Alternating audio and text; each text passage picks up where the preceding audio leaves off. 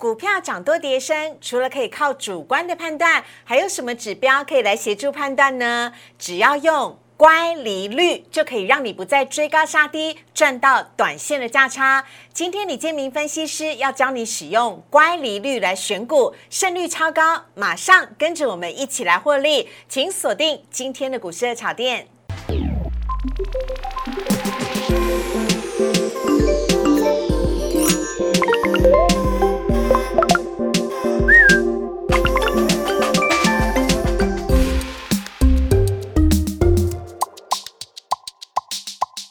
股市人炒店标股在里面，大家好，我是主持人施伟。今天在节目当中邀请到的是李建明分析师老师，你好。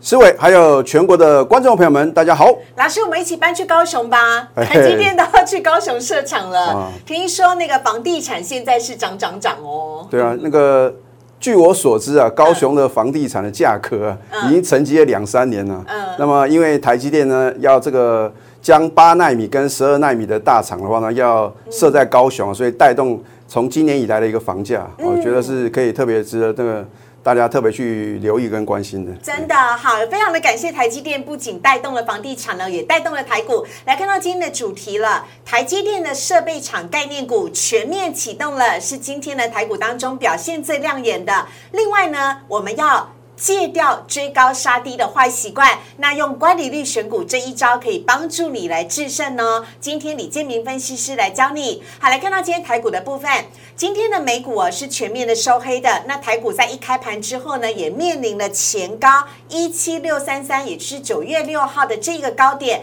上涨有压，面对呃前高呢是静观情却，今天呢在平盘之上上下震荡，曾经一度的跌破了一万七千五百点，不过呢最最终呢是上涨了十八点哦，涨幅是百分之零点一。今天呢雅股包含了韩国跟日本股市全面都是下跌的，但是台股一枝独秀，还有上涨，算是蛮不错的。其中呢我们要感谢就是台积电了，台积电呢要到高雄设厂，包含了台积电的相关的设备股，万润啦、嘉登啊、华景电，还有呢一些相关的资产股，比如说像南部有很多土地的南纺，还有呢一些呃其他的资呃建设股啊，包含了像国产、金城，今天呢全部都是涨停板或者是大涨的。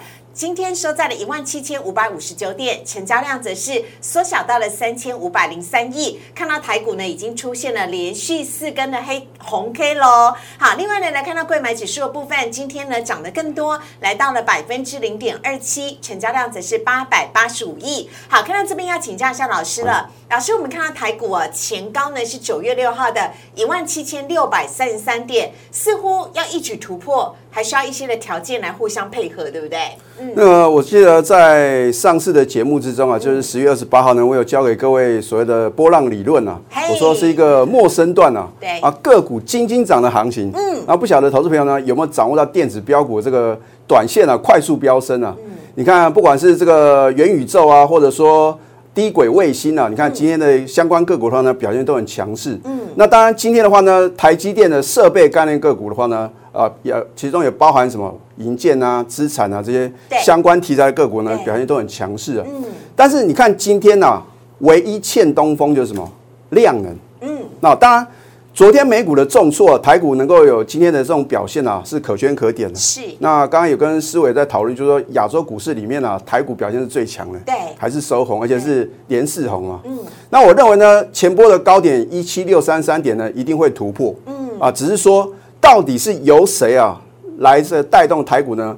持续的一个过高，那我认为如果维持一个类股的轮动啊，那现在来讲的话呢，可能诶有时候涨电子，有时候呢涨这个航运，那或者说呢又可能接下来有可能轮到金融的话呢，我认为这样一个格局的话呢是非常健康的。那重点就是看这个成交量能不能有效的放大。所以老师的意思是说，类股轮动上涨，带动量能比较有机会可以冲高前冲破前高一七六三三，对不对？对，因为如果只靠电子或者只靠航运股的话呢，是没办法推升指数的持续过高啊。因为有些可能比较保守的资金呢，他们觉得 哇，有的电子股啊涨得太超过了，不敢追。那当然我们也不建议去追已经什么涨一大段的这些个股。所以为什么今天呢，我们的技术分析呢会要教给大家所谓的乖离率哦，去研判呢什么时候呢可能去追高的话呢有相对的风险。那在相对高档的话呢，你也要什么懂得一个获利卖出的动作。好，那老师，我们刚刚讲到了今天呢，台积电传呃，昨天传机传出了台积电要在高雄设厂这件事情，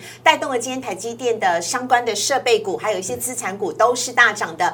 那老师您怎么看待这个部分呢？它会是一日的题材吗？我觉得其实这个消息已经传了蛮久的。对，那事实上呢，已经有在这个。把这个炼油厂的话呢，有做一个整地的动作。嗯，那么预估的话呢，可能明年会开始正式的一个动土。对，那我觉得这个绝对不是一个啊消息面的刺激而已啊。嗯，一定是什么有它的实际上的一个利多的一个刺激啊。是啊，当然看到今天那个呃，不管是银建资产呢，都相对比较强势的话呢，这表示呢它是来真的。嗯。好，那啊，另外呢，也要请教一下老师。老师刚刚有讲到肋骨轮动会更加健康，可以刺激量呢。明天就即将要出关的宏达电呢，今天又涨停板了。还有威盛今天也是涨停板的，这是元宇宙的部分啊。另外呢，航空双雄啊，包含了华航、长荣航，外资跟投信也是不停的买。老师怎么看待这一些的股票呢？刚刚提醒了我们，千万不要追高杀低，对不对？好，对，今年上半年的话呢，就是这个。这个水里游的表现比较强，就航运股啊。对。那为什么航空双雄啊，像这个华航跟长荣航空呢，表现会如此的强势啊？嗯。这个是因为啊，美国的山姆大叔啊，因为美国在十一月八号呢有做一个解禁。对。啊，我不晓得大家知不知道这个新闻呢？就是。如果你有打国际认同的疫苗啊，嗯，然后呢有能够施打两两剂的话呢，啊，这个他就会可能。呃，透过这个疫苗护照的话呢，它可以让你入境美国。对啊，当然目前高端疫苗呢，好像还没有得到这个认同啊啊这个许可。那当然话呢，我觉得呢，如果说啊这个在美国部分的话呢，它有做这样一个解禁的话呢，对于航空股的话呢，是一个呃最直接一个激励。可是我觉得啊，已经涨得太超过了，我觉得追高会有风险。嗯。再加上刚刚思维有讲这个宏达电的话呢，明天要解禁了。对，要出来庆祝一。可是我的。解读我通常是比较反市场一点的，我觉得一般散户呢都会在他关紧闭的时候呢不看不太敢做一个琢磨，嗯，然后呢等到解禁之后，哇，冲冲冲哦，嗯，那我觉得呢你现在再去追这个元宇宙的宏达电啊或者威盛啊，嗯，尤其是威盛的话呢，它公布的这个八月份的一个获利呢是亏损的，那你必须啊还是要考量到这个实际上它有没有基本面的一个支撑啊，因为这是属于一个本梦比，对，我觉得。还是呃，我觉得是在操作上的话呢，还是尽量保守一些。OK 哈。另外呢，我们看到下一张呢是贵买指数的部分呢，今天呢也是领先上涨，涨幅来到了百分之零点二七。还有看到的是三大法人的买卖超，今天合计呢是买超了十六亿，是连续四天的买超喽。但外资呢买超的幅度是大幅的收水，来到了百呃呃来到了零点二九亿哦。投信呢则是增加来到了十亿。外资买些什么呢？来看到外资呢今天买的。就是我们刚刚讲到，在盘面上面很夯的华航、长荣航、航空双雄，以及玉山金、旺宏跟中仙卖的呢，则是群创、永光、长荣、大同跟华夏。投信买些什么？看到投信呢，今天买的也是友达。长荣行、开发金、华邦电以及永丰金卖的只是卖华夏、顺德、强茂、日月光以及旗宏，提供给大家来做参考。接下来老师呢要来告诉你今天的主题：使用乖离率选股，让你戒掉追高杀低的坏习惯，一招就制胜。我们等会有请李建明分析师先进一段广告，请上网搜寻股市热炒店。按赞、订阅、分享，开启小铃铛。哪些股票会涨？哪些股票会跌？独家标股在哪里？股市热炒店告诉你。很擅长技术分析的李建明分析师，接下来教你的新招喽。来看一下今天的主题，要告诉你使用乖离率选股，让你一招就制胜。我们赶快有请李建明分析师。同时要来看到的是呢，下面一张啊，是我们上个礼拜五呢推出来的下周强势股当中呢。本周立即会涨最具有长相的其中一档呢，耀灯就是来自于李建明分析师的分享。那十一月五号的时候分享，就是上个礼拜五啊。今天我们来看到耀灯已经是涨停板了，超级厉害！赶快请老师来跟我们分享一下耀灯到底是什么样的股票呢？好的，我刚刚在前面有告诉各位啊，除了元宇宙之外啊，嗯，最近盘面最强势就是低轨卫星了。嗯，那当然话呢。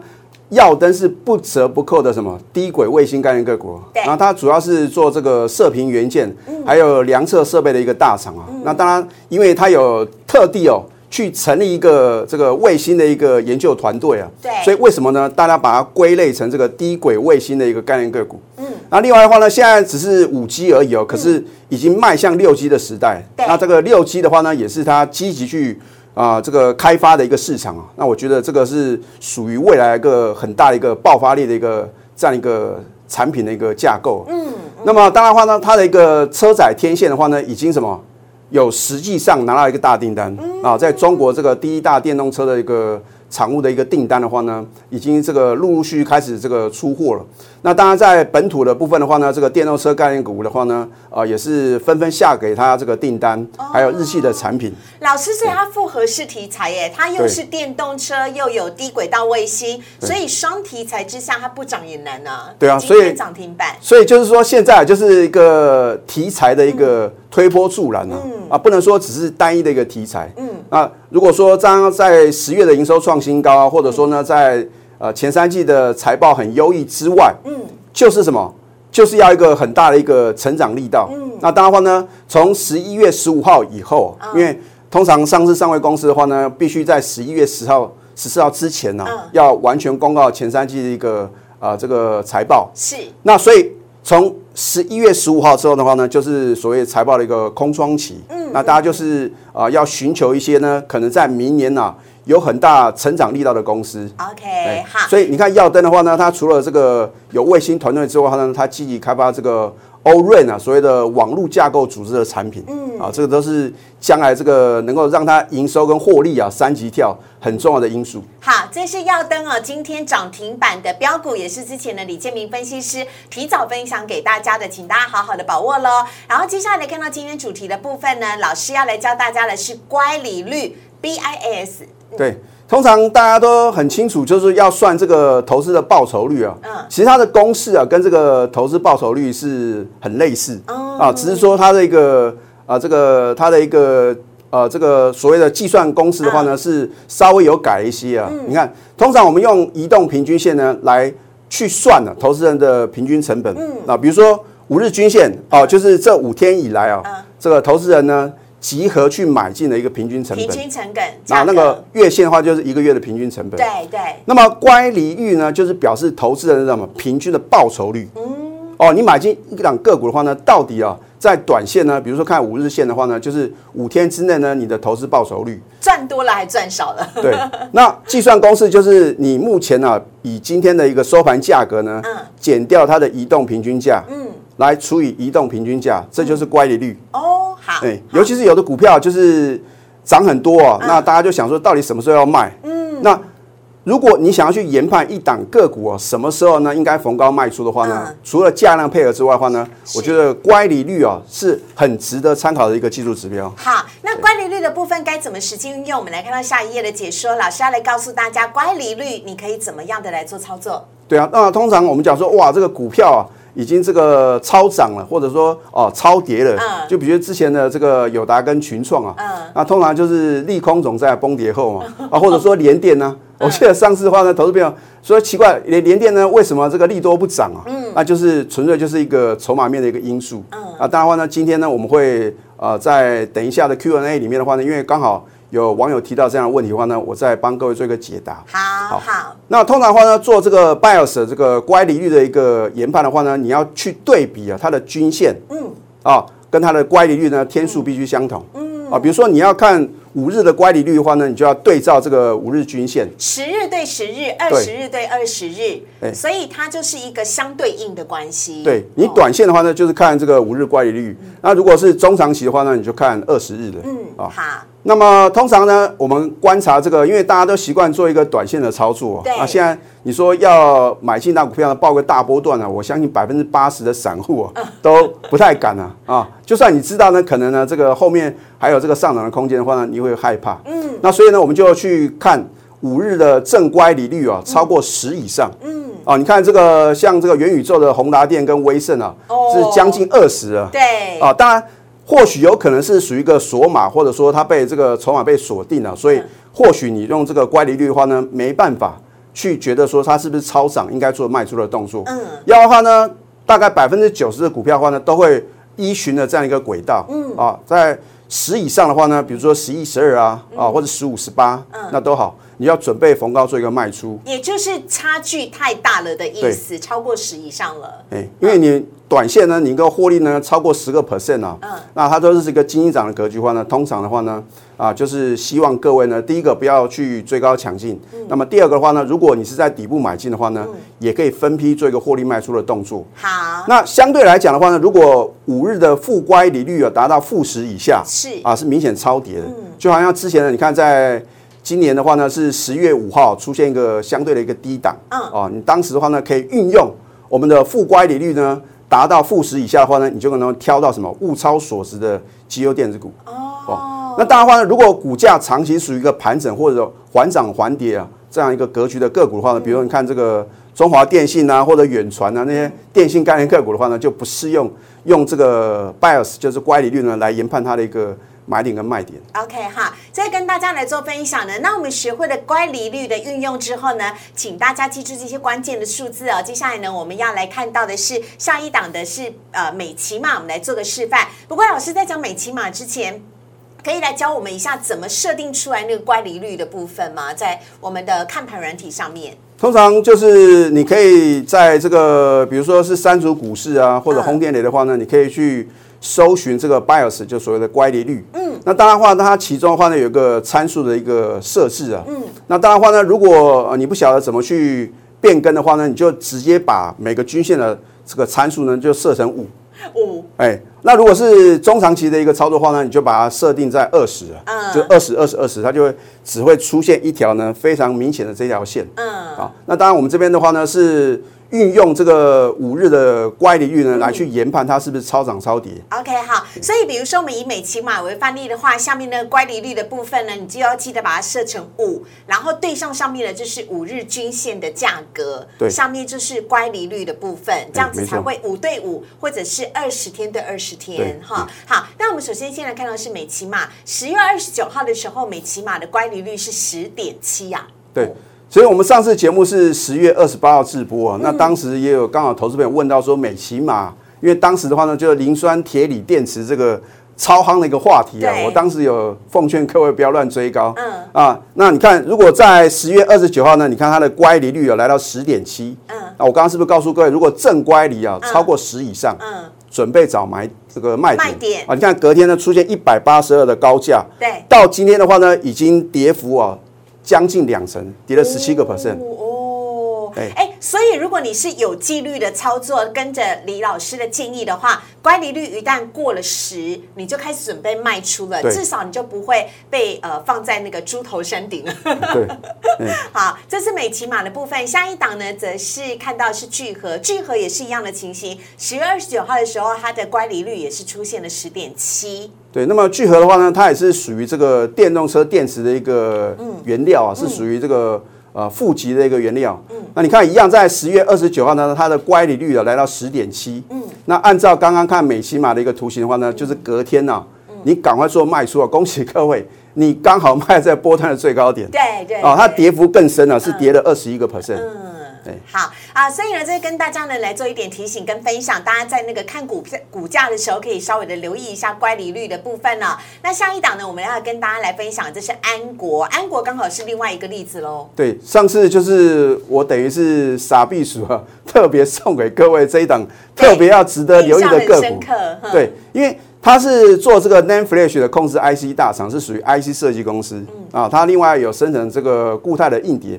那为什么我这么看好这一家公司啊？啊，主要是因为它的一个呃，有一家公司叫做神盾啊，那它有斥资啊七点九四亿取得安国呢私募二十二点一百 percent 的一个股权。股权。那大家知道神盾之前呢认购哪一家公司的私募，然后赚大钱吗？哪一家？敦泰。哦哦，两位数变成三位数。哦。那当然，他认购的话呢，通常要摆三年不能动，所以你看这个筹码的这个集中度是不是很高？嗯。啊。那另外的话呢，就安国的部分呢，它本身也有做一个转投资，嗯。啊，它一个子公司呢叫做安格，这个这家这个电子公司啊，嗯，持股比例呢是二十二个 percent 哦，是。是安国转投资的这个安格啊，那当然它潜在的处分利益呢相当的可观了，因为成本可能不到十块，嗯。啊，那另外的话呢，它在十月十五号呢也公告啊，它除了被别人啊。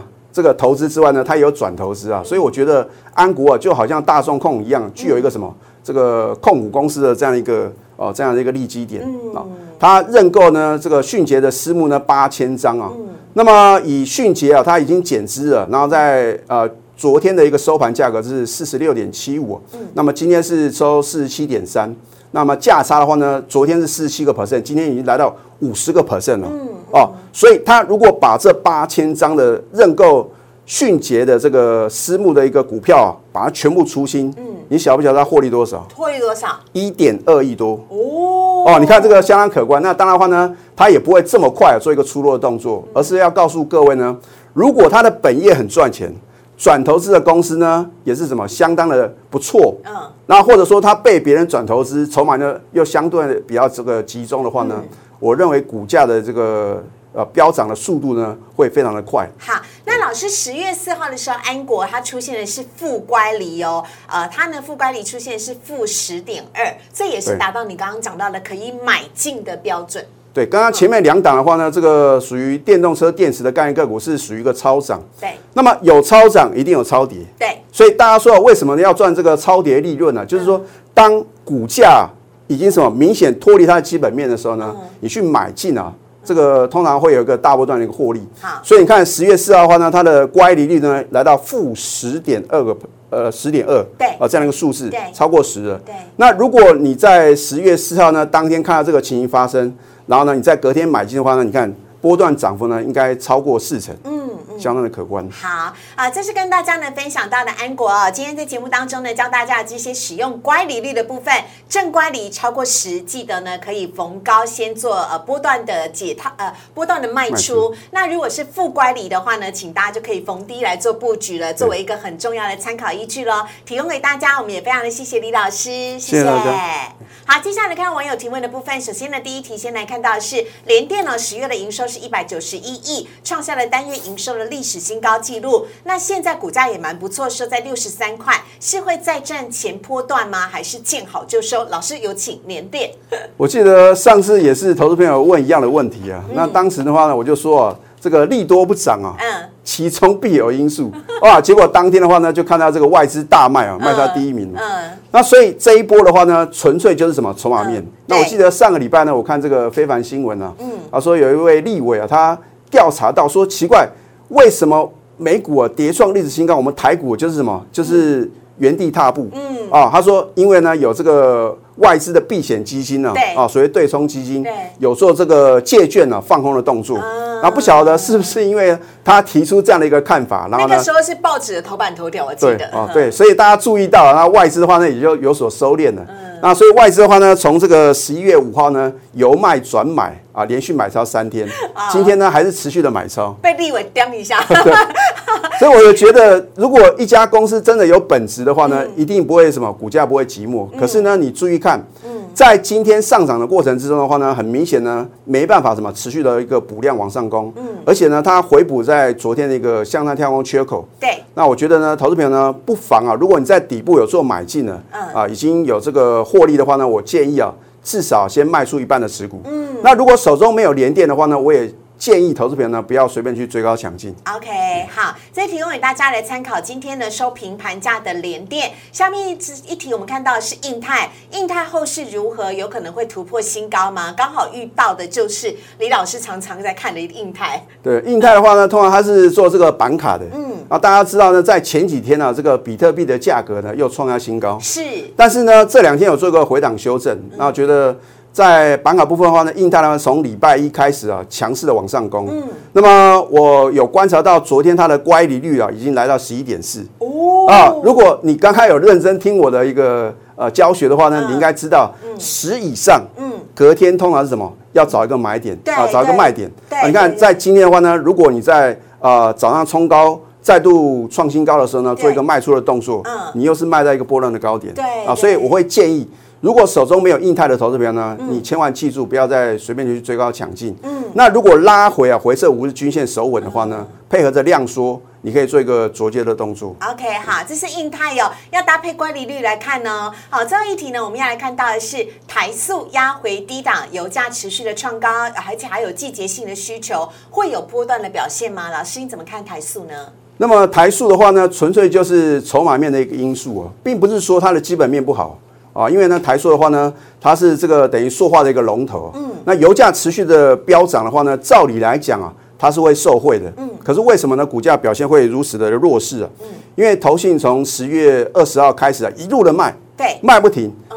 我在上次节目中也告诉各位，今年啊，投信的操作是可圈可点的。嗯。有打败什么？大盘也打败外资啊。嗯那如果投信持续的卖超的话呢，纯粹就一个筹码面的因素来看的话呢，当然不利股价的持续攀升。嗯，那当然话呢，如果说呢，它能够守稳在季线之上啊，我觉得的话呢，在年底的话呢，通常啊，在塑化股部分的话呢，都会有年底的做账行情。那投资品的话呢，也不妨可以把保守的资金呢，可以压一部分，大概一成的资金的话呢。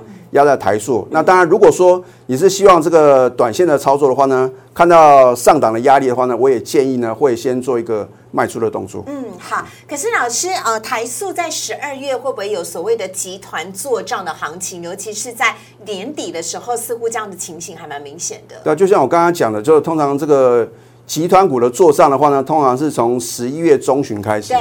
那你就观察，如果十一月十五号过后，哎。股价还是没什么起色的话呢，你就不要过高的一个期待。OK，好，这提供给大家来做参考。我们在今天节目当中呢，邀请到李建明分析师啊，跟大家呢来聊聊各种有关于呃今天台股的状况了。如果你喜欢李建明老师的分析，还有他所教的乖离率选股的话呢，请大家可以加入荧幕上面李老师 Line 跟 Telegram，跟着老师呢一起来聪明的选标股。有任何的问题呢，都可以来请教李建明分析师，请赶快加入老师 Line 跟 Telegram 台股即将要大涨了。另外呢，如果你想股市的炒店的话，周一到周五晚上的九点半，也请大家呢跟着我们一起来看首播，同时帮我们订阅、按赞、分享以及开启小铃铛。我们也非常的谢谢李老师，谢谢，谢谢大家。